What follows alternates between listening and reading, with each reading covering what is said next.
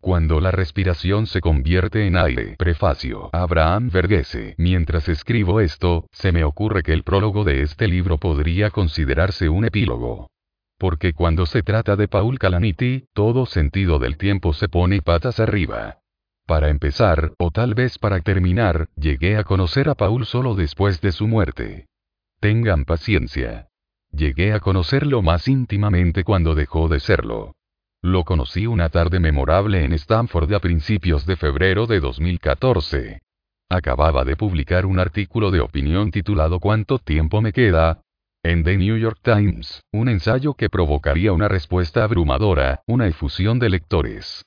En los días siguientes, se extendió exponencialmente.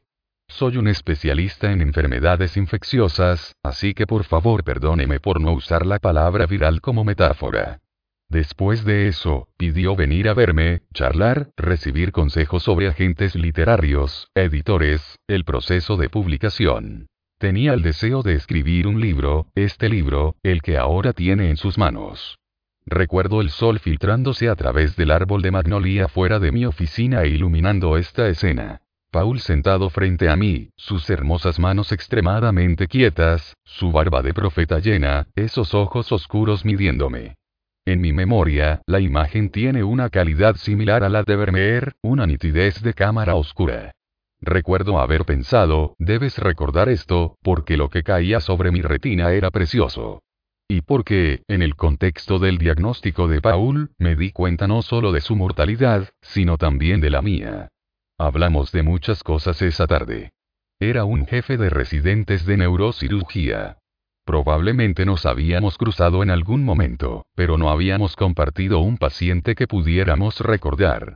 Me dijo que había estudiado inglés y biología en Stanford y que luego se quedó para una maestría en literatura inglesa. Hablamos sobre su amor de toda la vida por la escritura y la lectura. Me sorprendió la facilidad con la que podría haber sido un profesor de inglés y, de hecho, parecía haber tomado ese camino en algún momento de su vida. Pero entonces, al igual que su tocayo en el camino a Damasco, sintió el llamado. En cambio, se convirtió en médico, pero uno que siempre soñó con volver a la literatura de alguna forma. Un libro, tal vez. Un día. Pensó que tenía tiempo, y por qué no. Y, sin embargo, ahora el tiempo era precisamente de lo que tenía tan poco. Recuerdo su sonrisa irónica y gentil, con una pizca de picardía allí, aunque su rostro estaba demacrado y demacrado. Había pasado por el escurridor con este cáncer, pero una nueva terapia biológica había producido una buena respuesta, lo que le permitió mirar hacia adelante. Dijo que durante la escuela de medicina había asumido que se convertiría en psiquiatra, solo para enamorarse de la neurocirugía. Fue mucho más que enamorarse de las complejidades del cerebro, mucho más que la satisfacción de entrenar sus manos para lograr hazañas asombrosas. Fue amor y empatía por aquellos que sufrieron, por lo que soportaron y lo que él podría aportar. Soportar. No creo que me dijo esto tanto como yo había escuchado acerca de esta cualidad suya por parte de estudiantes míos que eran sus acólitos. Su feroz creencia en la dimensión moral de su trabajo. Y luego hablamos de su muerte. Después de esa reunión, nos mantuvimos en contacto por correo electrónico, pero nunca nos volvimos a ver. No fue solo que desaparecía en mi propio mundo de plazos y responsabilidades, sino también mi fuerte sensación de que tenía la responsabilidad de respetar su tiempo. Dependía de Paul si quería verme. Sentí que lo último que necesitaba era la obligación de mantener una nueva amistad. Sin embargo, pensaba mucho en él y en su esposa. Quería preguntarle si estaba escribiendo. Estaba encontrando tiempo. Durante años, como médico ocupado, había luchado por encontrar tiempo para escribir. Quería decirle que un escritor famoso, compadeciéndose de este eterno problema, me dijo una vez. Si yo fuera neurocirujano y anunciara que tenía que dejar a mis invitados para ir a una craneotomía de emergencia, nadie diría un palabra. Pero si dijera que tenía que dejar a los invitados en la sala de estar para subir a escribir y me preguntaba si a Paul le habría parecido gracioso. Después de todo, en realidad podía decir que iba a hacer una craneotomía. Era plausible. Y luego podría ir a escribir en su lugar. Mientras Paul estaba escribiendo este libro, publicó un ensayo breve notable en Stanford Medicine, en un número que estaba dedicado a la idea del tiempo. Tenía un ensayo en el mismo número, mi artículo yuxtapuesto al suyo, aunque supe de su contribución solo cuando la revista estaba en mis manos. Al leer sus palabras, tuve un segundo vistazo más profundo de algo de lo que había habido una pista en el ensayo del New York Times. La escritura de Paul era simplemente impresionante. Podría haber estado escribiendo sobre cualquier cosa, y habría sido igual de poderoso. Pero no estaba escribiendo sobre nada, estaba escribiendo sobre el tiempo y lo que significaba para él ahora, en el contexto de su enfermedad. Lo que lo hizo todo tan increíblemente conmovedor. Pero aquí es a lo que debo volver. La prosa fue inolvidable. De su pluma estaba hilando oro. Releí el artículo de Paul una y otra vez, tratando de entender qué había provocado. Primero, fue musical. Tenía ecos de Galo Quinel, casi un poema en prosa. Si un día sucede barra te encuentras con alguien que amas barra en un café en un extremo barra del Pont Mirabeau, en la barra de Zinc barra donde el vino se abre en vasos abiertos hacia arriba, para citar una línea de Quinel, de un, un poema que una vez le escuché recitar en una librería en New City, sin mirar el periódico pero también tenía el sabor de algo más, algo de una tierra antigua, de una época anterior a las barras de zinc. Finalmente se me ocurrió unos días más tarde, cuando retomé su ensayo una vez más. La escritura de Paul recordaba la de Thomas Browne. Browne había escrito Religión Medici en la prosa de 1642, con toda su ortografía y discurso arcaicos. Cuando era un médico joven, estaba obsesionado con ese libro, lo seguí como un granjero que intenta drenar un pantano que su padre antes que él no había podido drenar. Era una tarea inútil y, sin embargo, estaba desesperado por aprender sus secretos, dejándolo a un lado con frustración, luego volviéndolo a tomar, sin estar seguro de que tuviera algo para mí, pero, al pronunciar las palabras, sintiendo que sí. Sentí que me faltaba algún receptor crítico para que las letras cantaran, para transmitir su significado. Permaneció opaco, no importa cuánto lo intenté. ¿Por qué preguntas? ¿Por qué perseveré? ¿A quién le importa religión Medici? Bueno, a mi héroe William Osler le importaba, eso es quién. Osler fue el padre de la medicina moderna, un hombre que murió en 1919. Le había encantado el libro. Lo guardó en su mesita de noche. Había pedido que lo enterraran con una copia de Religión Medici. Por mi vida, no entendí lo que Osler vio en él. Después de muchos intentos, y después de algunas décadas, el libro finalmente se me reveló. Ayudó que una edición más reciente tuviera grafías modernas. Descubrí que el truco era leerlo en voz alta, lo que hacía ineludible la cadencia. Llevamos con nosotros las maravillas, buscamos sin nosotros. Hay toda África, y su prodigios en nosotros. Somos esa pieza de naturaleza audaz y aventurera, que el que estudia, aprende sabiamente en un compendio, lo que otros trabajan en una pieza dividida y un volumen sin fin. Cuando llegue al último párrafo del libro de Paul, léalo en voz alta y escuchará esa misma línea larga, la cadencia que cree que puede alcanzar, pero como con Browne, estará listo. Paul, se me ocurrió, era Browne Redux. O dado que el tiempo de avance es nuestra ilusión, tal vez sea que Browne era Calamity Redux. Sí, es algo que da vueltas a la cabeza. Y luego Paul murió. Asistí a su memorial en la iglesia de Stanford, un hermoso espacio al que voy a menudo cuando está vacío para sentarme y admirar la luz, el silencio y donde siempre encuentro renovación. Estaba lleno para el servicio. Me senté a un lado, escuchando una serie de historias conmovedoras y, a veces, estridentes de sus amigos más cercanos, su pastor y su hermano. Sí, Paul se había ido, pero extrañamente, sentí que estaba llegando a conocerlo, más allá de esa visita a mi oficina, más allá de los pocos ensayos que había escrito. Estaba tomando forma en esos cuentos que se contaban en la iglesia conmemorativa de Stanford, su cúpula catedral elevada era un espacio apropiado para recordar a este hombre cuyo cuerpo estaba ahora en la tierra pero que, sin embargo, estaba tan palpablemente vivo. Tomó forma en la forma de su encantadora esposa y su pequeña hija, sus afligidos padres y hermanos, en los rostros de las legiones de amigos, colegas y expacientes que llenaban ese espacio. Más tarde estuvo allí en la recepción, al aire libre en un entorno donde se reunían tantos. Vi rostros tranquilos, sonrientes, como si hubieran presenciado algo profundamente hermoso en la iglesia. Quizás mi rostro también era así. Habíamos encontrado sentido en el ritual de un servicio, en el ritual del elogio, en las lágrimas compartidas.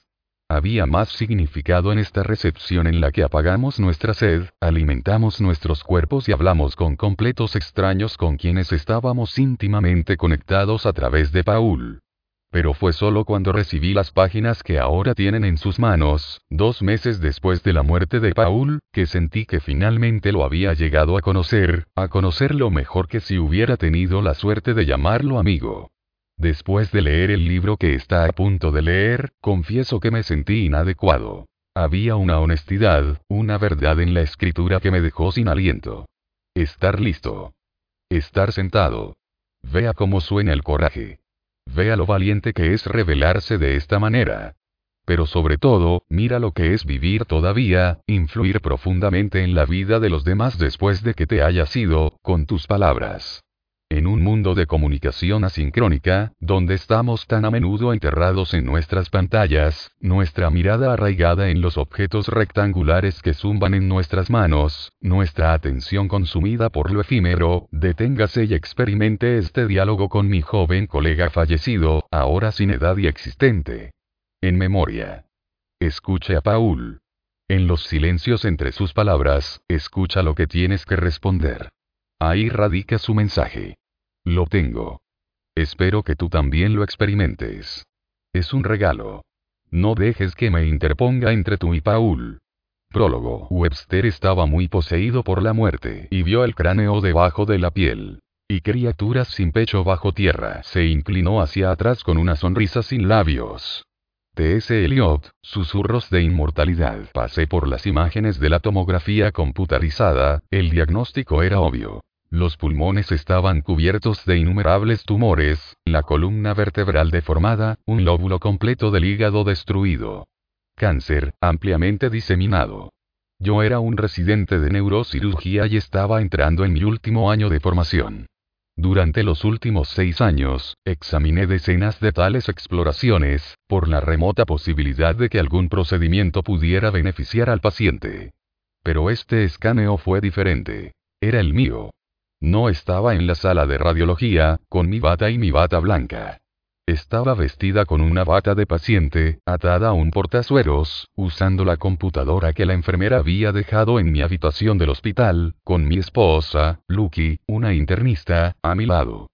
Repasé cada secuencia nuevamente la ventana de pulmón, la ventana de hueso, la ventana de hígado, desplazándome de arriba a abajo, luego de izquierda a derecha, luego de adelante hacia atrás, tal como me habían entrenado para hacer, como si pudiera encontrar algo. Eso cambiaría el diagnóstico. Nos acostamos juntos en la cama del hospital. Lucky, tranquila, como si leyera un guion. ¿Crees que hay alguna posibilidad de que sea otra cosa? No, yo dije. Nos abrazamos con fuerza, como jóvenes amantes. El año pasado, ambos sospechamos, pero nos negamos a creer, o incluso a discutir, que un cáncer estaba creciendo dentro de mí. Aproximadamente seis meses antes, había comenzado a perder peso y a tener un dolor de espalda feroz. Cuando me vestí por la mañana, mi cinturón se abrochó uno, luego dos muescas más. Fui a ver a mi médico de atención primaria, un antiguo compañero de Stanford. Su hermana había muerto repentinamente como pasante de neurocirugía, después de contraer una infección virulenta, por lo que había hecho un seguimiento materno de mi salud. Sin embargo, cuando llegué, encontré a un médico diferente en su oficina. Mi compañera de clase estaba de baja por maternidad. Vestida con una fina bata azul sobre una fría mesa de exploración, le describí los síntomas. Por supuesto, dije, si se tratara de una pregunta del examen de la Junta, 35 años con pérdida de peso inexplicable y dolor de espalda reciente, la respuesta obvia sería, C, cáncer. Pero tal vez sea solo que estoy trabajando demasiado. No lo sé. Me gustaría hacerme una resonancia magnética para estar seguro. Creo que primero deberíamos hacernos una radiografía, dijo.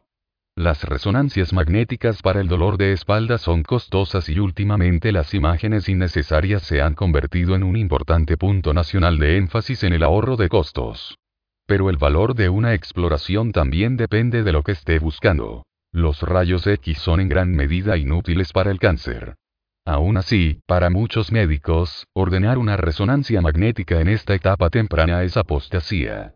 Ella continuó. Los rayos X no son perfectamente sensibles, pero tiene sentido comenzar por ahí. ¿Qué tal si obtenemos radiografías de flexión-extensión? Entonces, tal vez el diagnóstico más realista aquí sea la espondilolístesis sísmica. Por el reflejo en el espejo de la pared, pude verla buscándolo en Google. Es una fractura de pars que afecta hasta el 5% de las personas y una causa frecuente de dolor de espalda en los jóvenes.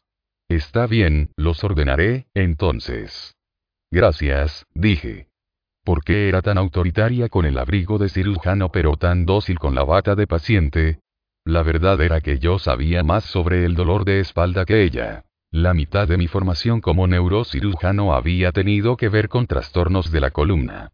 Pero tal vez lo más probable fuera una esponja afectó a un porcentaje significativo de adultos jóvenes, y cáncer de columna a los 30.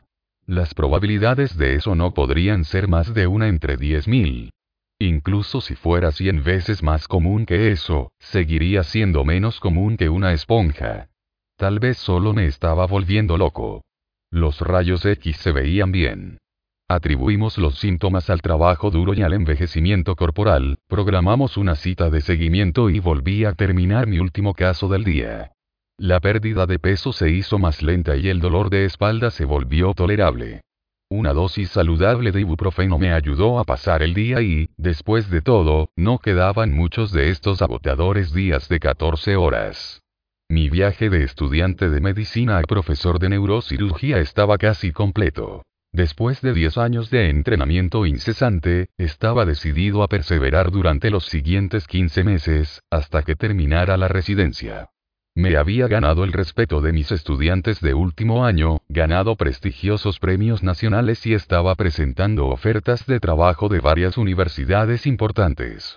El director de mi programa en Stanford me había sentado recientemente y me dijo, Paul, creo que serás el candidato número uno para cualquier trabajo que solicites. Solo como un fee. Comenzaremos una búsqueda de profesores para alguien como usted aquí.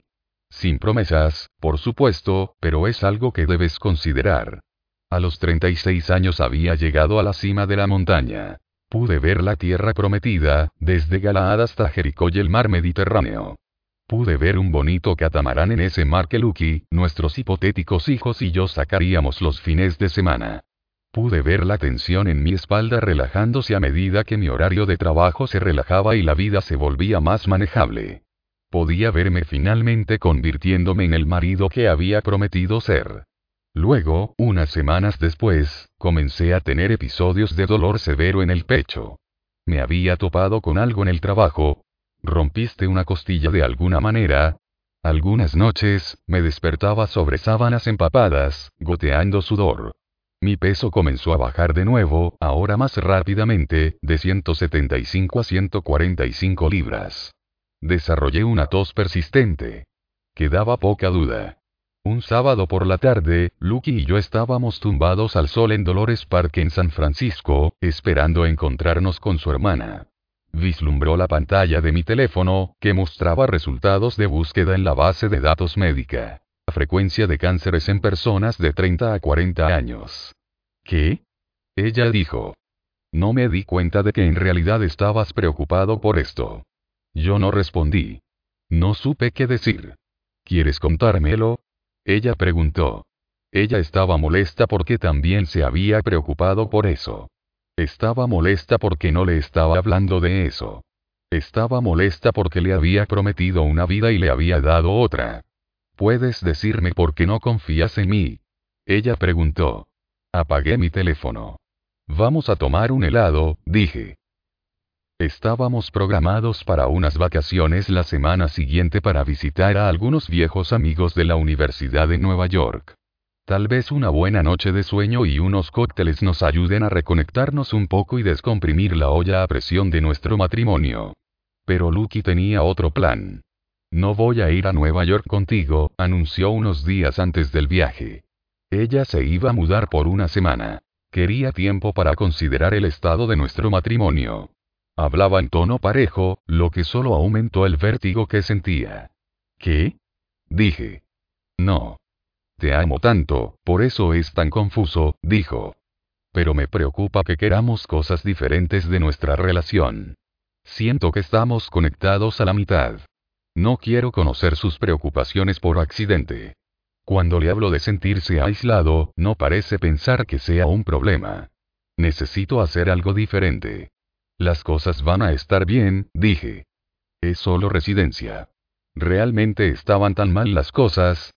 La formación neuroquirúrgica, una de las más rigurosas y exigentes de todas las especialidades médicas, seguramente había puesto a prueba nuestro matrimonio. Había tantas noches en las que llegaba tarde a casa del trabajo, después de que Lucky se había ido a la cama y se había derrumbado en el suelo de la sala, exhausta, y tantas mañanas cuando me iba a trabajar en la madrugada, antes de que se despertara. Pero nuestras carreras estaban alcanzando su punto máximo ahora, la mayoría de las universidades nos querían a los dos. Yo en neurocirugía, Lucky en medicina interna. Habíamos sobrevivido a la parte más difícil de nuestro viaje. No habíamos hablado de esto una docena de veces. No se dio cuenta de que este era el peor momento posible para hacer estallar las cosas, no vio que solo me quedaba un año de residencia, que la amaba, que estábamos tan cerca de la vida juntos que siempre habíamos querido. Si fuera solo la residencia, podría hacerlo, dijo. Hemos llegado hasta aquí.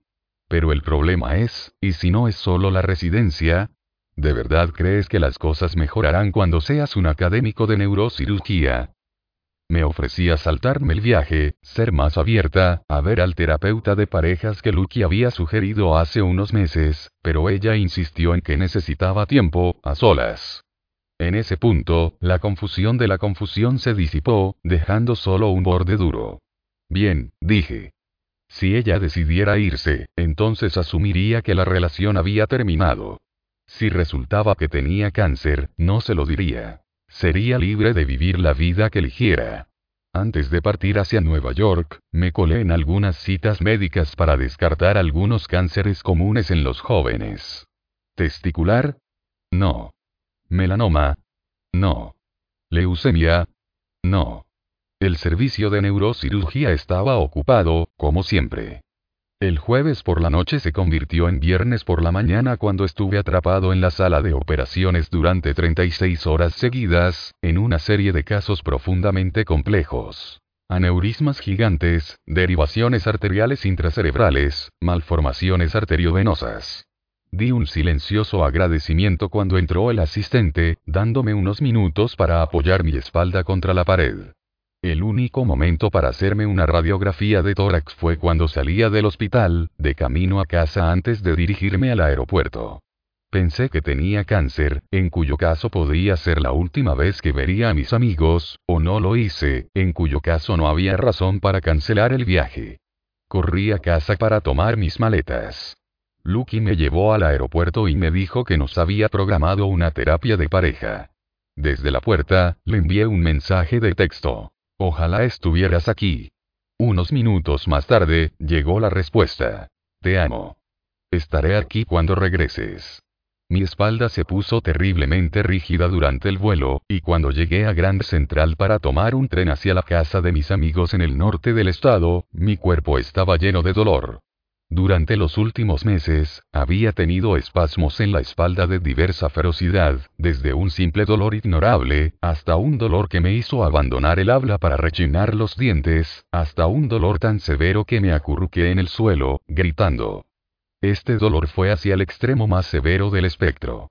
Me recosté en un banco duro en la sala de espera, sintiendo que los músculos de mi espalda se contraían, respirando para controlar el dolor, el ibuprofeno no tocaba esto, y nombrando cada músculo mientras sufrí espasmos para evitar las lágrimas. Erector de la columna, romboide, laticinus, piriforme, se acercó un guardia de seguridad. Señor, no puede acostarse aquí. Lo siento, dije, jadeando las palabras. Mal, espalda, espasmos. Todavía no puedes acostarte aquí. Lo siento, pero me muero de cáncer. Las palabras se quedaron en mi lengua, pero ¿y si no lo fuera? Quizás esto es lo que viven las personas con dolor de espalda. Sabía mucho sobre el dolor de espalda, su anatomía, su fisiología, las diferentes palabras que los pacientes usaban para describir diferentes tipos de dolor, pero no sabía cómo se sentía.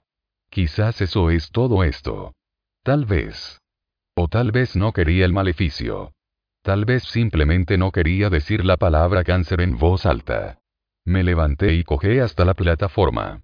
A última hora de la tarde llegué a la casa de Cold Spring, a 80 kilómetros al norte de Manhattan en el río Hudson, y fui recibido por una docena de mis amigos más cercanos de años pasados, sus vítores de bienvenida mezclados con la cacofonía de niños pequeños y felices. Siguieron abrazos, y una oscuridad helada y tormentosa se abrió camino hacia mi mano. No, Lucky. Cosa de trabajo repentino, dije. Muy de último minuto. Oh, qué fastidio. Dime, ¿te importa si dejo mis maletas y descanso un poco?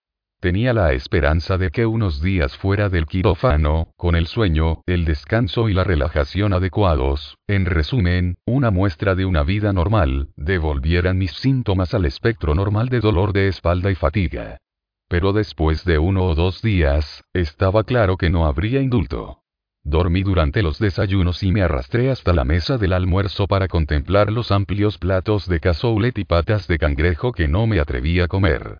Para la cena, estaba exhausto, listo para acostarme de nuevo.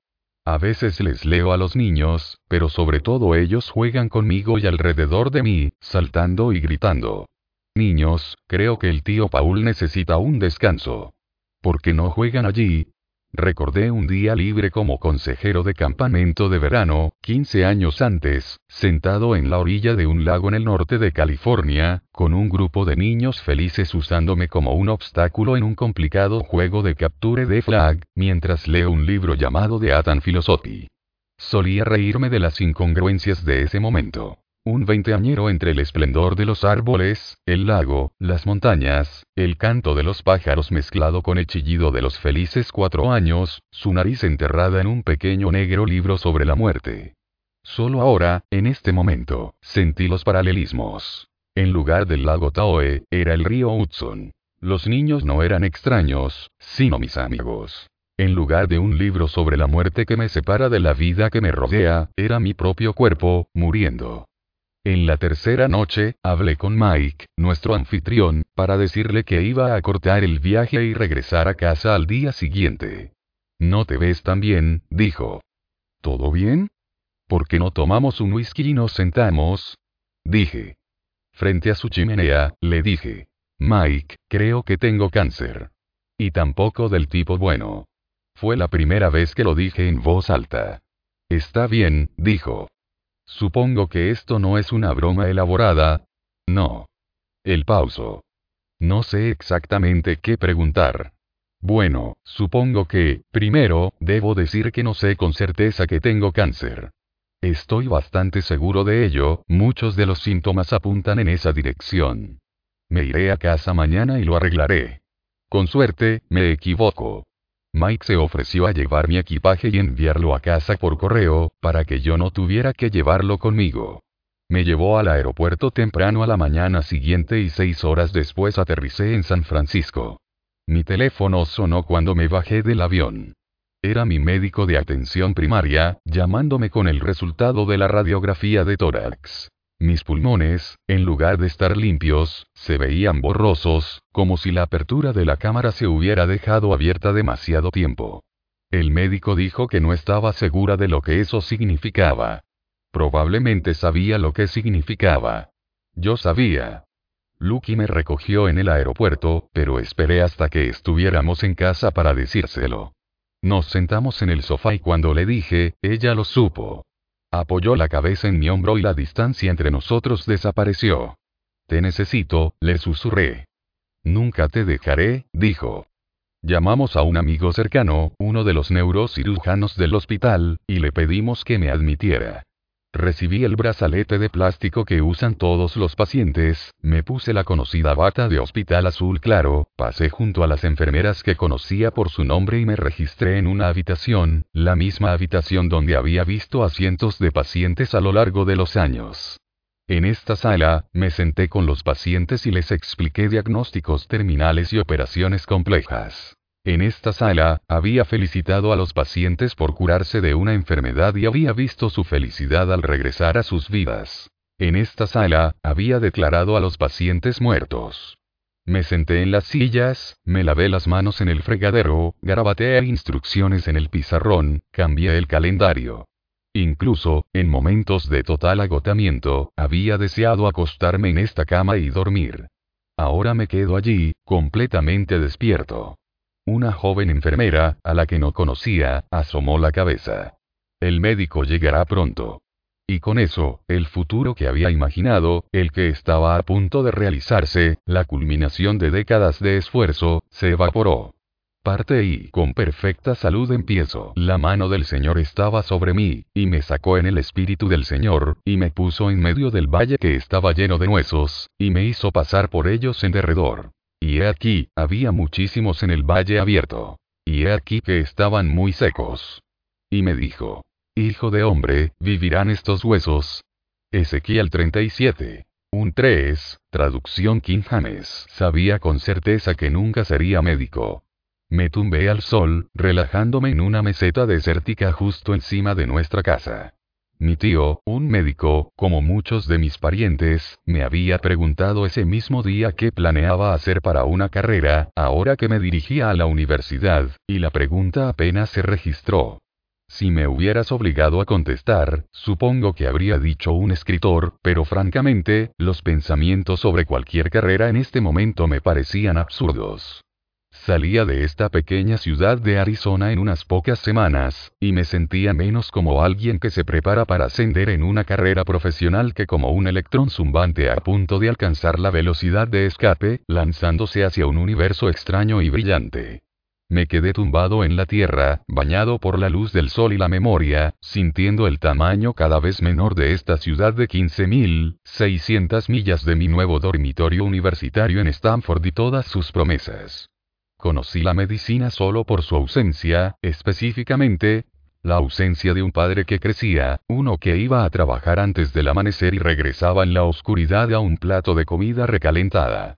Cuando tenía 10 años, mi padre nos había mudado tres niños, de 14, 18 años de Bronxville, Nueva York, un suburbio compacto y próspero al norte de Manhattan, a Kingman, Arizona, en un valle desértico rodeado por dos cadenas montañosas, conocidas principalmente en el mundo exterior como un lugar para obtener gasolina en ruta a otro lugar se sintió atraído por el sol, por el costo de la vida, de qué otra manera pagaría para que sus hijos asistieran a las universidades a las que aspiraba, y por la oportunidad de establecer su propia práctica regional de cardiología. Su inquebrantable dedicación a sus pacientes pronto lo convirtió en un miembro respetado de la comunidad. Cuando lo vimos, a altas horas de la noche o los fines de semana, era una amalgama de dulces afectos y dictats austeros, abrazos y besos mezclados con pronunciamientos pétreos. Es muy fácil ser el número uno. Encontrar al chico que es el número uno, y obtiene un punto más alto que él. Había llegado a un compromiso mental que la paternidad podía destilarse. Ráfagas cortas, concentradas, pero sinceras, de alta intensidad podrían igualar, lo que sea que hayan hecho otros padres. Todo lo que sabía era que si ese era el precio de la medicina, simplemente era demasiado alto. Desde mi meseta desértica, pude ver nuestra casa, un poco más allá de los límites de la ciudad, en la base de las montañas Servat, en medio del desierto de rocas rojas salpicado de mezquite, plantas rodadoras y cactus en forma de paleta. Aquí afuera, los remolinos de polvo surgieron de la nada, nublando su visión, y luego desaparecieron. Los espacios se alargaron y luego se perdieron en la distancia. Nuestros dos perros, Max y Nip, nunca se cansaron de la libertad.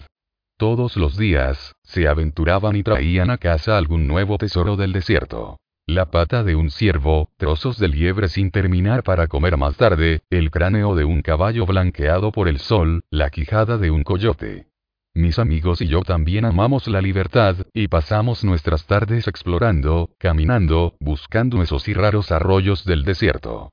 Después de haber pasado mis años anteriores en un suburbio ligeramente boscoso en el noreste, con una calle principal bordeada de árboles y una tienda de dulces, encontré al salvaje y ventoso desierto alienígena y atractivo. Solo en mi primer viaje, cuando tenía 10 años, descubrí una vieja rejilla de riego. Lo abrí con los dedos, lo levanté, y allí, a unos centímetros de mi cara, había tres telas de seda blanca, y en cada una, marchando sobre piernas delgadas, había un cuerpo bulboso negro reluciente, que llevaba en su brillo el temido reloj de arena rojo sangre. Cerca de cada araña respiraba un saco pálido y palpitante con el inminente nacimiento de innumerables viudas negras más. El horror dejó que la rejilla se cerrara. Tropecé hacia atrás. El horror vino en una mezcla de hechos del campo. Nada es más mortal que la picadura de la araña viuda negra, y la postura inhumana y el brillo negro y el reloj de arena rojo. Tuve pesadillas durante años.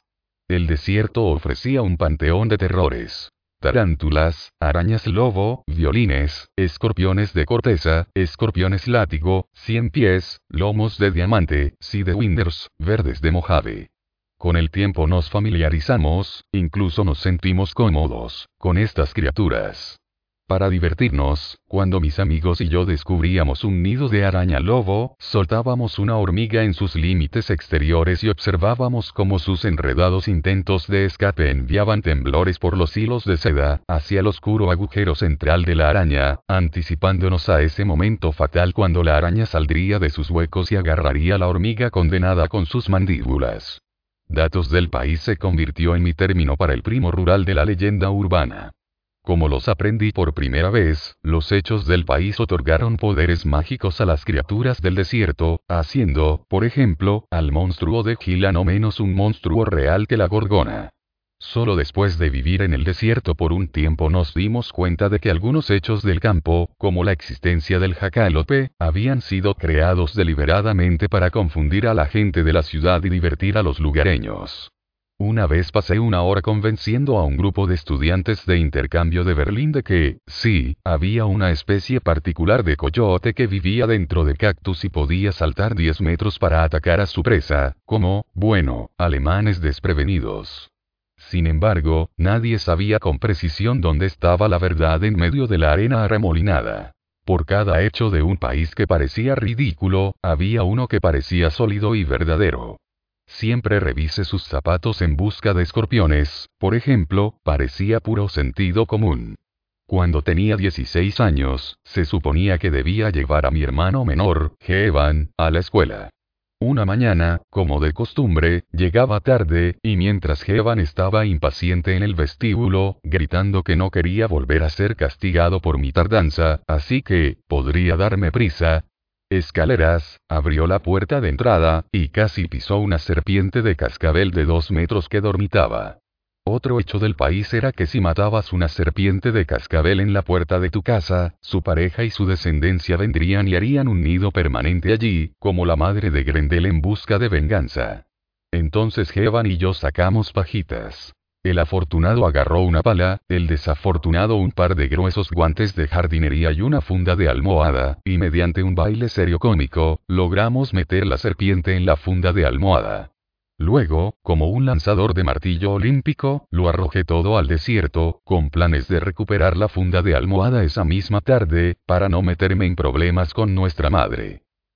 De los muchos misterios de nuestra infancia, el principal de ellos no fue por qué nuestro padre decidió llevar a su familia a la ciudad desértica de Kingman, Arizona, que llegamos a apreciar, sino cómo convenció a mi madre de que se uniera a él allí se habían fugado, enamorados, por todo el mundo, desde el sur de la India hasta la ciudad de Nueva York, él era cristiano, ella hindú, su matrimonio fue condenado por ambos lados y dio lugar a años de rupturas familiares. La madre de mi madre nunca reconoció mi nombre Paul, en cambio, insistió en que me llamaran por mi segundo nombre, Sudir, Arizona, donde mi madre se vio obligada a enfrentarse a un miedo mortal intratable a las serpientes.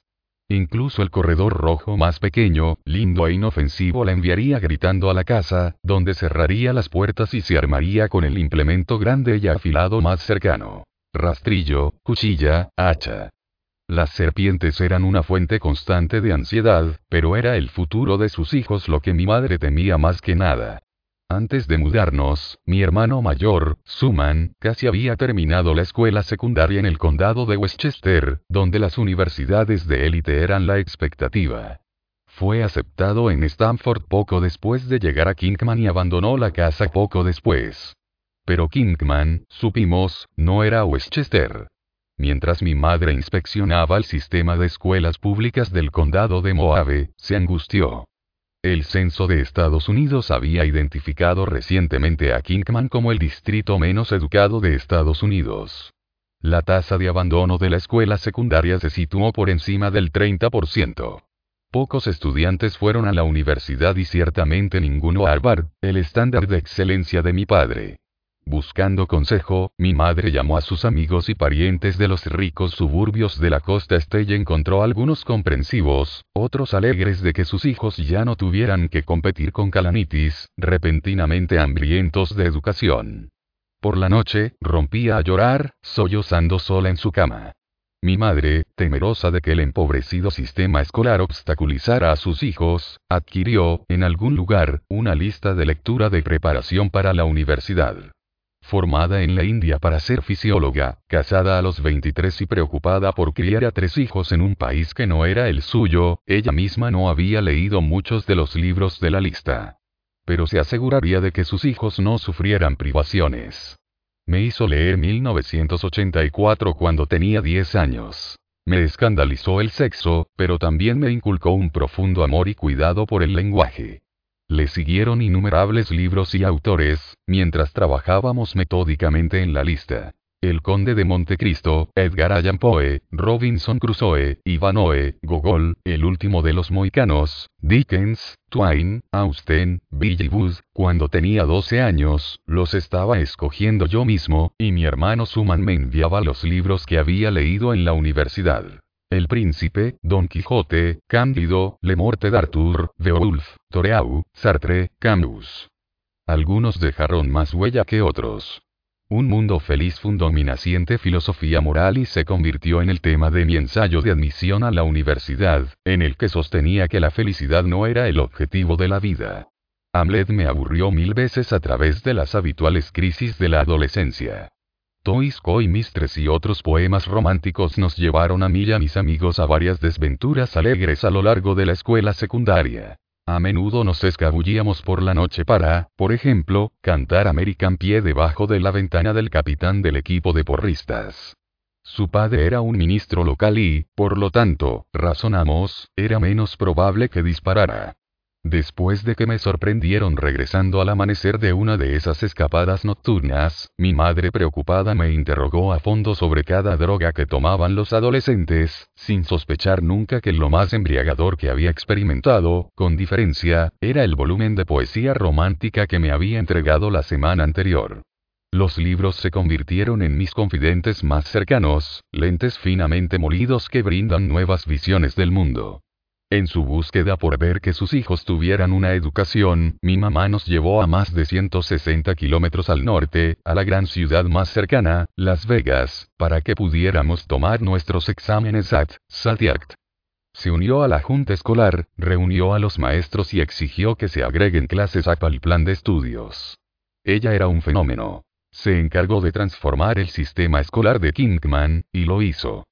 De repente hubo en nuestro instituto la sensación de que las dos cadenas montañosas que limitaban la ciudad ya no definían el horizonte. Era lo que había más allá de ellas. En el último año, el consejero escolar le aconsejó a mi amigo cercano Leo, nuestro salutatoriano y el niño más pobre que conocí, eres inteligente, deberías unirte al ejército. Me lo contó después. A la mierda, dijo. Si vas a Harvard, ya Leo Stanford, yo también lo haré. No sé si estaba más feliz cuando entré a Stanford o cuando Leo entró en Yale. Pasó el verano, y desde que Stanford comenzó las clases un mes más tarde que cualquier otra escuela, todos mis amigos se dispersaron, dejándome atrás. La mayoría de las tardes, caminaba por el desierto solo y dormía la siesta y pensaba hasta que mi novia, Abigail, terminaba su turno en la única cafetería de Kingman. El desierto ofrecía un atajo, a través de las montañas y hacia la ciudad, y caminar era más divertido que conducir.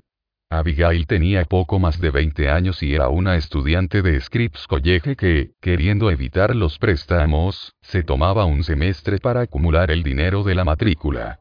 Me cautivó su mundanalidad, la sensación de que conocía secretos que solo se aprendían en la universidad, había estudiado psicología. Y que a menudo nos encontrábamos cuando salía del trabajo. Ella era un presagio del Sud Rosa, el nuevo mundo que me esperaba en solo unas pocas semanas. Una tarde, desperté de mi siesta, miré hacia arriba y vi buitres dando vueltas, confundiéndome con carroña. Revisé mi reloj. Eran casi las tres. Iba a llegar tarde. Me quité el polvo de los pantalones vaqueros y corrí el resto del camino por el desierto, hasta que la arena dio paso al pavimento. Aparecieron los primeros edificios y, al doblar la esquina, encontré a Abigail, escoba en mano, barriendo la terraza de la cafetería. Ya limpié la máquina de espresso, dijo, así que hoy no hay café con leche helado para ti. Los pisos barrieron, entramos. Abigail caminó hacia la caja registradora y tomó un libro de bolsillo que había guardado allí. Aquí, dijo, arrojándomela. Deberías leer esto. Siempre estás leyendo esas tonterías de la alta cultura, porque no intentas algo sencillo por una vez. Era una novela de 500 páginas llamada Satanás. Su psicoterapia y cura por el desafortunado Dr. Kassler, JSPS, de Jeremy Leven. Me lo llevé a casa y lo leí en un día. No era alta cultura. Debería haber sido divertido, pero no lo fue. Sin embargo, hizo la suposición de usar y tirar que la mente era simplemente la operación del cerebro, una idea que me golpeó con fuerza. Asustó mi ingenua comprensión del mundo. Por supuesto, debe ser cierto. ¿Qué estaban haciendo nuestros cerebros? De lo contrario, aunque teníamos libre albedrío, también éramos organismos biológicos. El cerebro era un órgano sujeto a todas las leyes de la física también. La literatura proporcionó una rica descripción del significado humano. El cerebro, entonces, era la maquinaria que de alguna manera lo habilitaba. Parecía magia. Esa noche, en mi habitación, abrí mi catálogo rojo de cursos de Stanford, que había leído docenas de veces, y agarré un marcador. Además de todas las clases de literatura que había marcado, comencé a buscar también en biología y neurociencia. Unos años más tarde, no había pensado mucho más en una carrera, pero casi había obtenido títulos en literatura inglesa y biología humana. Me impulsaba menos el logro que el tratar de comprender, en serio, que hace que la vida humana sea significativa. Todavía sentía que la literatura proporcionaba la mejor descripción de la vida de la mente, mientras que la neurociencia establecía las reglas más elegantes del cerebro. El significado, aunque es un concepto escurridizo, parecía inseparable de las relaciones humanas y los valores morales. The Wasteland de T.S. Eliot resonó profundamente, relacionando la falta de sentido y el aislamiento, y la búsqueda desesperada de la conexión humana. Encontré las metáforas de Eliot filtrándose en mi propio idioma. Otros autores también resonaron. Nabokov, por su conciencia de cómo nuestro sufrimiento puede volvernos insensibles al sufrimiento obvio de otro. Conrad, por su sentido hiperactivo de cómo la falta de comunicación entre las personas puede impactar tan profundamente en sus vidas. La literatura no solo iluminó la experiencia de otro, sino que proporcionó, creo, el material más rico para la reflexión moral. Mis breves incursiones en la ética formal de la filosofía analítica se sintieron secas como un hueso, sin el desorden y el peso de la vida humana real. A lo largo de la universidad, mi estudio monástico y erudito del significado humano entraría en conflicto con mi impulso de forjar y fortalecer las relaciones humanas que formaron ese significado.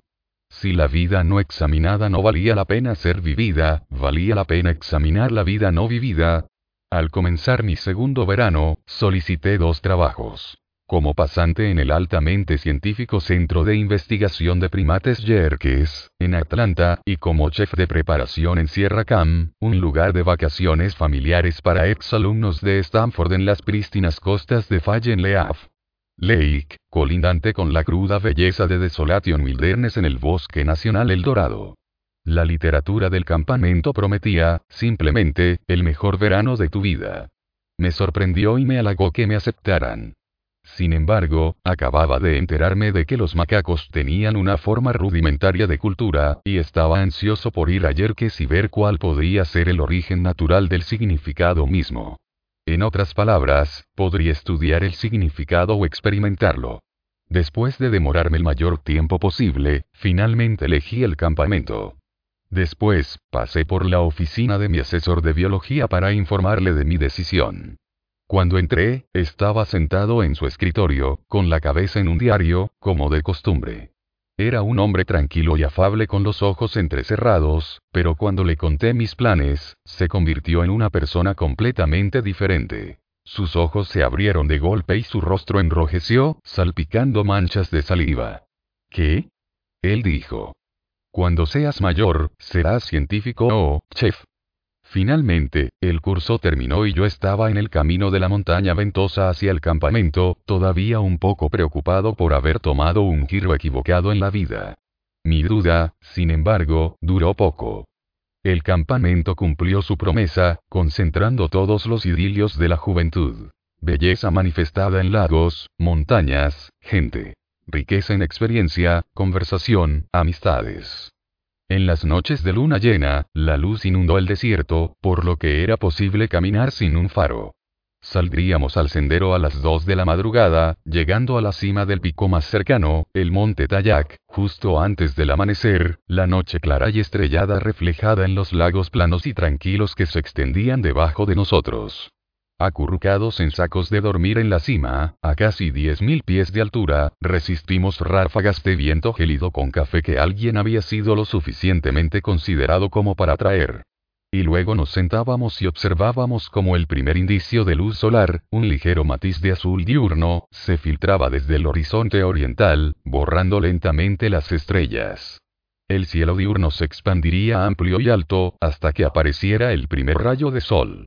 Los viajeros matutinos comenzaron a animar las distantes carreteras de South Lake Tahoe. Pero echando la cabeza hacia atrás, podía ver el azul del día oscurecerse en la mitad del cielo, y hacia el oeste, la noche seguía sin ser conquistada. Negra como la boca del lobo, las estrellas en pleno brillo, la luna llena todavía clavada en el cielo. Hacia el este, la luz del día resplandecía hacia ti. Hacia el oeste, reinaba la noche sin indicios de rendición. Ningún filósofo puede explicar lo sublime mejor que esto, entre el día y la noche. Fue como si este fuera el momento en que Dios dijo, hágase la luz. No podías evitar sentir tu existencia como una mota contra la inmensidad de la montaña, la tierra, el universo y, sin embargo, sentir tus propios pies en el talud, reafirmando tu presencia en medio de la grandeza. Este fue el verano en Sierra Cam, quizás no diferente a cualquier otro campamento, pero cada día se sentía lleno de vida y de las relaciones que le dan sentido a la vida. Otras noches encontrábamos a un grupo de nosotros en la terraza del comedor, bebiendo whisky con el subdirector del campamento, Mo, un alumno de Stanford que se tomaba un descanso de su doctorado en inglés y discutía literatura y los asuntos importantes de la vida postadolescente. Al año siguiente volvió a su doctorado y luego me envió su primer cuento publicado, resumiendo nuestro tiempo juntos. De repente, ahora, sé lo que quiero. Quiero que los consejeros construyan una pira y dejen que mis cenizas caigan y se mezclen con la arena. Pierdo mis huesos entre la madera flotante, mis dientes entre la arena y... No creo en la sabiduría de los niños, ni en la sabiduría de los viejos. Hay un momento, una cúspide, en que los detalles de la vida desgastan la suma de la experiencia acumulada.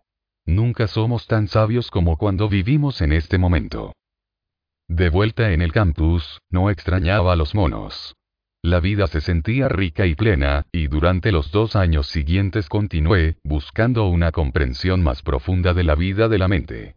Estudié literatura y filosofía para comprender qué hace que la vida tenga sentido, estudié neurociencia y trabajé en un laboratorio de resonancia magnética funcional para comprender cómo el cerebro podría dar lugar a un organismo capaz de encontrar significado en el mundo y enriquecer mis relaciones con un círculo de queridos amigos a través de varias escapadas.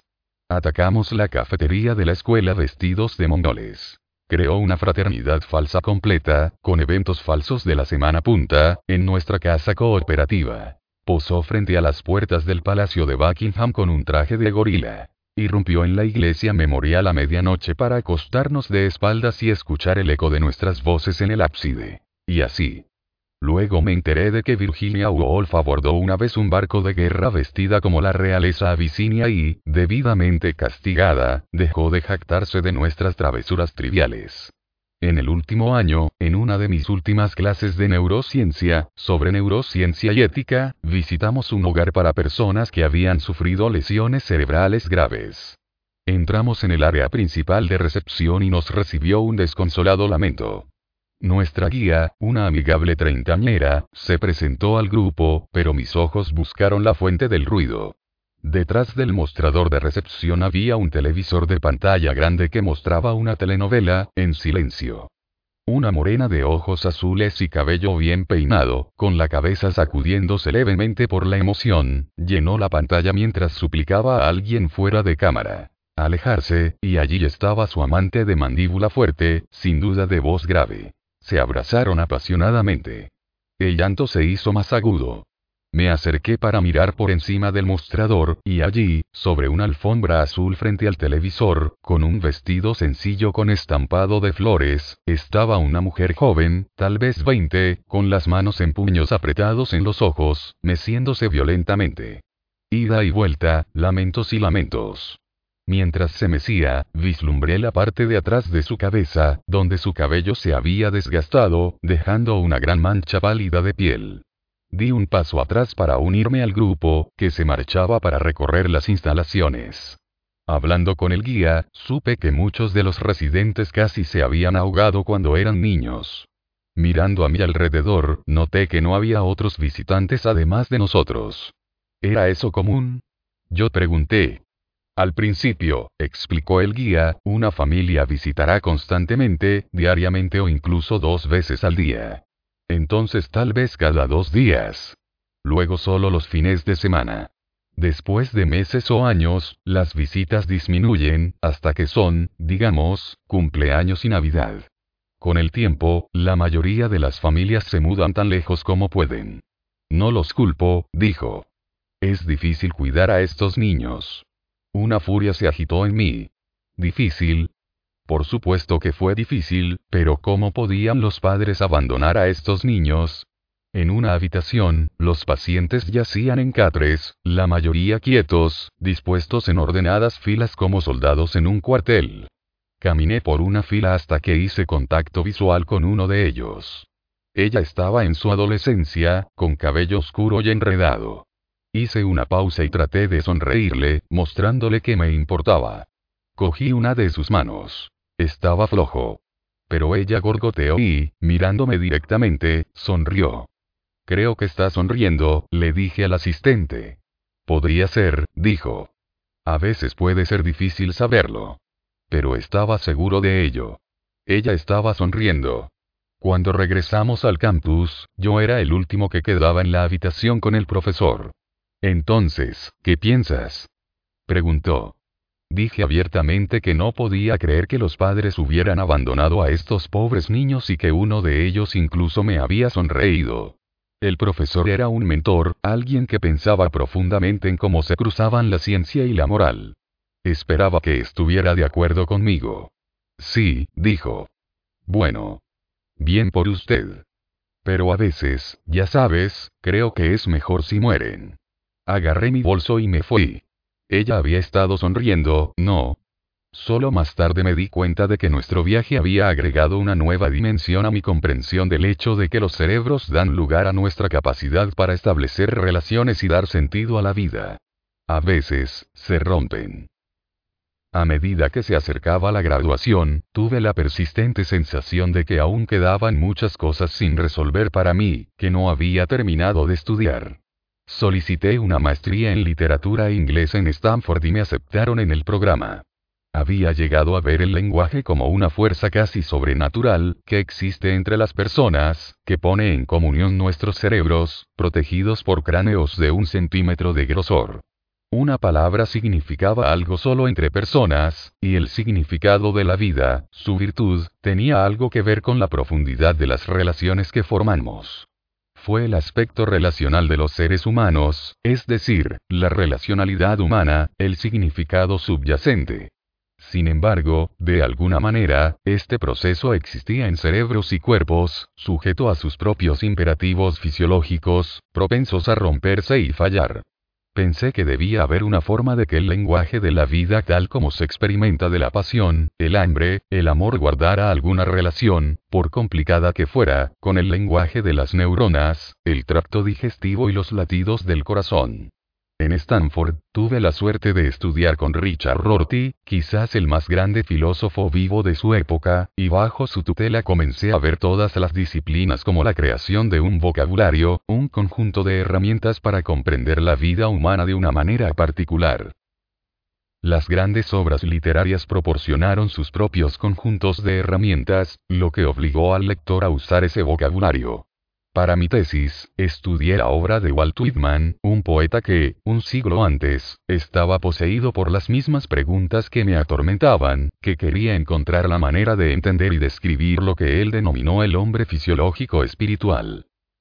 Cuando terminé mi tesis, solo pude concluir que Whitman no había tenido mejor suerte que el resto de nosotros en la construcción de un vocabulario fisiológico espiritual coherente, pero al menos las formas en las que había fallado eran esclarecedoras. También estaba cada vez más seguro de que tenía pocas ganas de continuar en los estudios literarios, cuyas principales preocupaciones habían comenzado a parecerme demasiado políticas y adversas a la ciencia. Uno de mis asesores de tesis comentó que encontrar una comunidad para mí en el mundo literario sería difícil, porque la mayoría de los doctores en inglés reaccionaban a la ciencia, como él dijo, como simios al fuego, con puro terror. No estaba seguro de hacia dónde se dirigía mi vida. Mi tesis, Whitman y la medicalización de la personalidad, fue bien recibida, pero fue poco ortodoxa, e incluyó tanta historia de la psiquiatría y neurociencia como crítica literaria. No encajaba del todo en un departamento de inglés. No encajaba del todo en un departamento de inglés. Algunos de mis amigos más cercanos de la universidad se dirigían a la ciudad de Nueva York para dedicarse a las artes, algunos en la comedia, otros en el periodismo y la televisión, y consideré brevemente unirme a ellos y comenzar de nuevo. Pero no podía dejar de lado la pregunta. ¿Dónde se cruzan la biología, la moralidad, la literatura y la filosofía, una tarde, caminando a casa después de un partido de fútbol, con la brisa otoñal, dejé que mi mente divagara. La voz de Agustín en el jardín ordenó. Toma y lee, pero la voz que escuché ordenó lo contrario. Deja a un lado los libros y practica la medicina. De repente, todo parecía obvio. Aunque o tal vez porque mi padre, mi tío y mi hermano mayor eran todos médicos, la medicina nunca se me había ocurrido como una posibilidad seria. Pero, ¿no había escrito el propio Whitman que solo el médico podía comprender verdaderamente al hombre fisiológico espiritual? Al día siguiente, consulté a un asesor premeditado para averiguar la logística.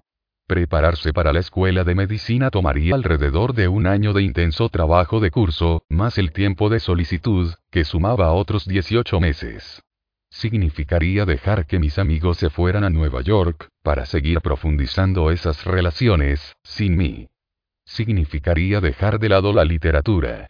Pero me daría la oportunidad de encontrar respuestas que no están en los libros, encontrar un tipo diferente de sublime, forjar relaciones con el sufrimiento y seguir la pregunta de qué hace que la vida humana tenga sentido, incluso frente a la muerte.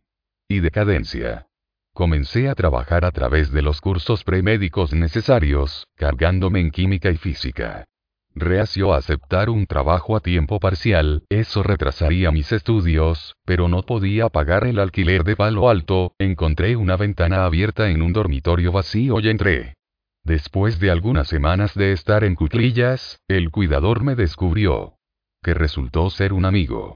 Ella proporcionó una llave de la habitación y algunas advertencias útiles, como cuando llegarían los campamentos de porristas de chicas de secundaria. Pensando que era prudente evitar convertirme en un delincuente sexual registrado, empacaría una carpa, algunos libros y granola, y me dirigiría a Taoe hasta que fuera seguro regresar.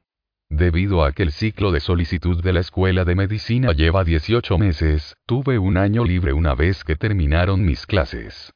Varios profesores me habían sugerido que obtuviera una licenciatura en Historia y Filosofía de la Ciencia y la Medicina antes de decidir dejar la academia para siempre. Así que solicité y me aceptaron en el programa HPS en Cambridge. Pasé el año siguiente en aulas en la campiña inglesa, donde me encontré cada vez más a menudo argumentando que la experiencia directa de las cuestiones de vida o muerte era esencial para generar opiniones morales sustanciales sobre ellas. Las palabras comenzaron a sentirse tan ingrávidas como el aliento que las transportaba.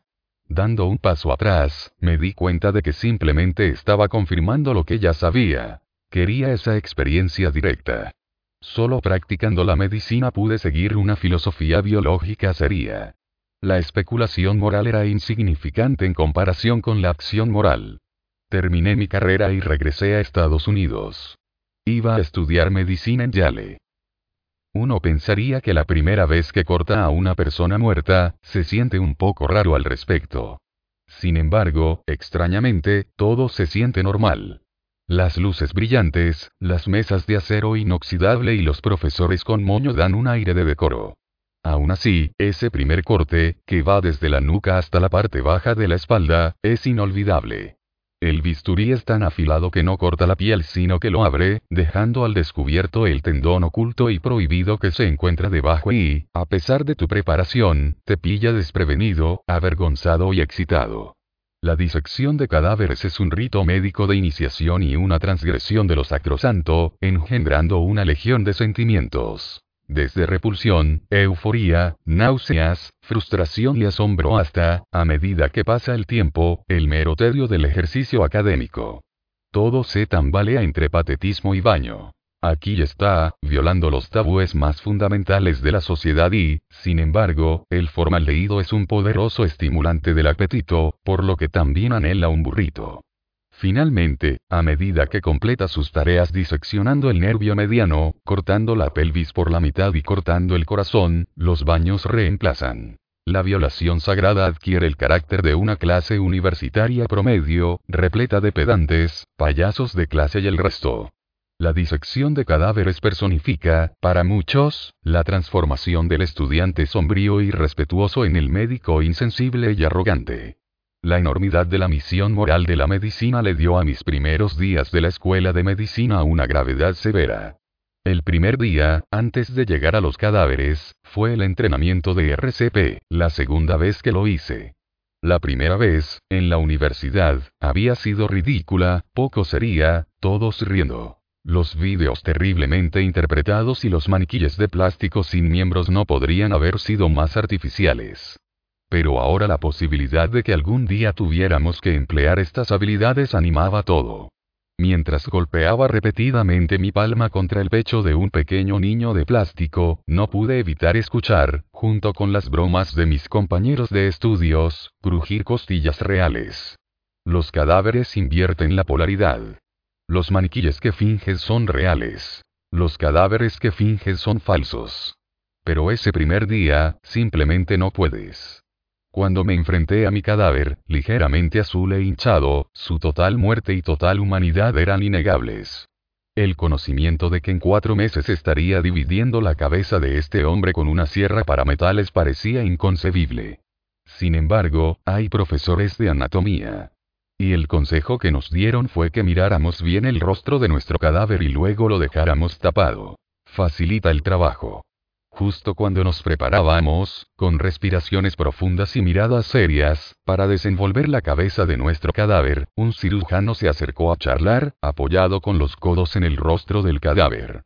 Señalando varias marcas y cicatrices en el torso desnudo, reconstruyó la historia del paciente. Esta cicatriz es de una operación de hernia inguinal, esta una endarterectomía carotídea. Estas marcas aquí indican rascado, posiblemente ictericia, bilirrubina alta. Probablemente murió de cáncer de páncreas, aunque sin cicatriz, lo mató demasiado rápido. Mientras tanto, no pude evitar mirar los codos movidos que, con cada hipótesis médica y lección de vocabulario, rodaban sobre esta cabeza cubierta. Pensé, la prosopagnosia es un trastorno neurológico en el que uno pierde la capacidad de ver caras. Muy pronto lo tendría, cierra para metales en mano. Porque después de unas semanas, el drama se disipó. En conversaciones con estudiantes no médicos, contando historias de cadáveres, me encontré destacando lo grotesco, macabro y absurdo, como para asegurarles que yo era normal, a pesar de que pasaba seis horas a la semana cortando un cadáver. A veces contaba el momento en que me di la vuelta y vi a una compañera de clase, el tipo de mujer que tenía una taza decorada con pintura hinchada, andando de puntillas en un taburete, martillando alegremente un cincel en la columna vertebral de una mujer, astillas volando por el aire. Conté esta historia como para distanciarme de ella, pero mi parentesco era innegable. Después de todo, no había desmontado yo con el mismo entusiasmo la caja torácica de un hombre con un par de cortapernos. Incluso trabajando con los muertos, con sus rostros cubiertos, sus nombres un misterio, encuentras que su humanidad aparece ante ti. Al abrir el estómago de mi cadáver, encontré dos pastillas de morfina sin digerir, lo que significa que había muerto de dolor, tal vez solo yurgando con la tapa de un frasco de pastillas. Por supuesto, los cadáveres, en vida, se donaron libremente a este destino, y el lenguaje que rodeaba los cuerpos frente a nosotros pronto cambió para reflejar ese hecho. Se nos ordenó que no los llamáramos más cadáveres. Donantes fue el término preferido. Y sí, el elemento transgresor de la disección ciertamente había disminuido desde los viejos tiempos. Los estudiantes ya no tenían que traer sus propios cuerpos, para empezar, como lo hacían en el siglo XIX. Y las facultades de medicina habían dejado de apoyar la práctica de robar tumbas para obtener cadáveres. Ese saqueo en sí mismo es una gran mejora con respecto al asesinato, un medio una vez lo suficientemente común como para justificar su propio verbo. Burke, que lo define como matar en secreto por asfixia o estrangulación, o con el propósito de vender el cuerpo de la víctima para su disección. Sin embargo, las personas mejor informadas, los médicos, casi nunca donó sus cuerpos. Entonces, ¿qué tan informados estaban los donantes? Como me dijo un profesor de anatomía, no le dirías a un paciente los detalles sangrientos de una cirugía si eso los hiciera no dar su consentimiento. Incluso si los donantes estuvieran lo suficientemente informados, y bien podría haberlo estado, a pesar de la cobertura de un profesor de anatomía, no era tanto la idea de ser diseccionados lo que irritaba. Era la idea de que tu madre, tu padre, tus abuelos fueran despedazados por unos estudiantes de medicina de 22 años. Cada vez que leía el prelaboratorio y veía un término como sierra para huesos, me preguntaba si esta sería la sesión en la que finalmente vomitaba. Sin embargo, rara vez tuve problemas en el laboratorio, incluso cuando descubrí que la sierra para huesos en cuestión no era más que una sierra para madera común y oxidada. Lo más cerca que estuve de vomitar no fue ni cerca del laboratorio, sino en una visita a la tumba de mi abuela en Nueva York, en el vigésimo aniversario de su muerte. Me encontré doblada, casi llorando y disculpándome, no con mi cadáver sino con los nietos de mi cadáver. En medio de nuestro laboratorio, de hecho, un hijo pidió que le devolvieran el cuerpo medio disecado de su madre. Sí, ella había consentido, pero él no podía vivir con eso. Sabía que haría lo mismo. Los restos fueron devueltos. En el laboratorio de anatomía, objetivamos a los muertos, literalmente reduciéndolos a órganos, tejidos, nervios, músculos. En ese primer día, simplemente no se podía negar la humanidad del cadáver. Pero cuando despellejó las extremidades, cortó los músculos inconvenientes, extrajo los pulmones, abrió el corazón y extrajo un lóbulo del hígado, era difícil reconocer este montón de tejido como humano.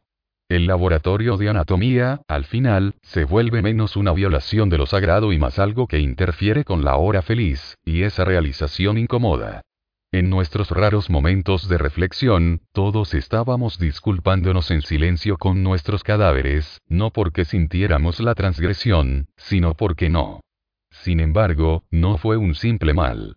Toda la medicina, no solo la disección de cadáveres, traspasa las esferas sagradas. Los médicos invaden el cuerpo de todas las formas imaginables. Ven a la gente más vulnerable, más asustada, más privada. Los escoltan al mundo y luego se retiran. Ver el cuerpo como materia y mecanismo es la otra cara de la moneda para aliviar el sufrimiento humano más profundo. Del mismo modo, el sufrimiento humano más profundo se convierte en una mera herramienta pedagógica.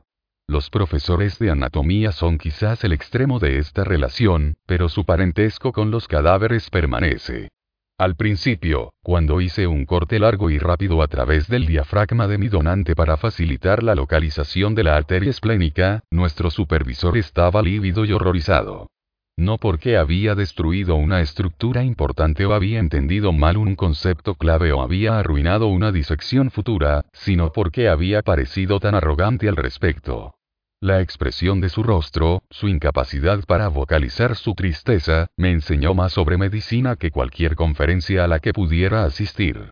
Cuando le expliqué que otro profesor de anatomía me había dicho que hiciera el corte, la tristeza de nuestro supervisor se convirtió en rabia y, de repente, los profesores enrojecidos fueron arrastrados al pasillo. Otras veces, el parentesco era mucho más sencillo. Una vez, mientras nos mostraba las ruinas del cáncer de páncreas de nuestro donante, el profesor preguntó, ¿Cuántos años tiene este tipo? 74, respondimos.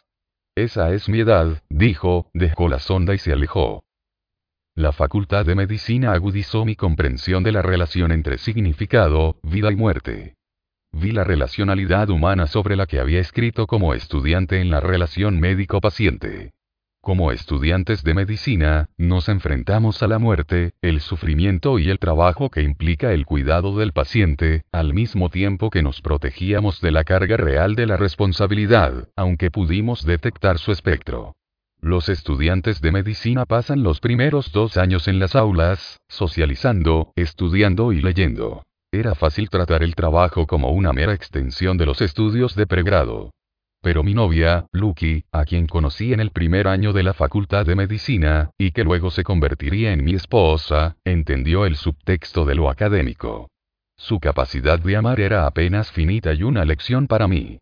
Una noche en el sofá de mi apartamento, mientras estudiaba las resmas de líneas onduladas que forman los electrocardiogramas, se quedó perpleja y luego identificó correctamente una arritmia fatal.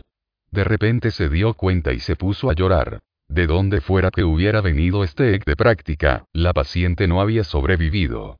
Las líneas onduladas de esa página eran más que simples líneas. Eran fibrilación ventricular que se deterioraba a sistolia, y podían hacerte llorar.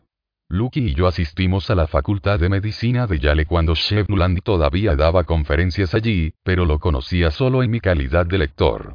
Nuland fue un renombrado cirujano filósofo cuyo libro fundamental sobre la mortalidad, Cómo morimos, se publicó cuando yo estaba en la escuela secundaria, pero llegó a mis manos solo en la escuela de medicina. Pocos libros que había leído abordaban de manera tan directa y completa ese hecho fundamental de la existencia. Todos los organismos, ya sean peces de colores o nietos, mueren. Lo estudié detenidamente en mi habitación por la noche, y recuerdo en particular su descripción de la enfermedad de su abuela, y cómo ese pasaje iluminó tan perfectamente las formas en que lo personal, lo médico y lo espiritual se entremezclaban. Nuland recordó cómo, de niño, jugaba a un juego en el que, con el dedo, marcaba la piel de su abuela para ver cuánto tardaba en recuperar su forma, una parte del proceso de envejecimiento que, junto con su recién descubierta falta de respiración, mostró su deslizamiento gradual hacia la insuficiencia cardíaca congestiva, la disminución significativa en la cantidad de oxígeno que la sangre envejecida es capaz de absorber de los tejidos envejecidos del pulmón envejecido. Pero lo más evidente, continuó, fue el lento alejamiento de la vida, para cuando V dejó de orar, también había dejado prácticamente todo lo demás. Con su golpe fatal, Nuland recordó religión Medici decir Thomas Browne. Con qué luchas y dolores venimos al mundo que no conocemos, pero comúnmente no es fácil salir de él.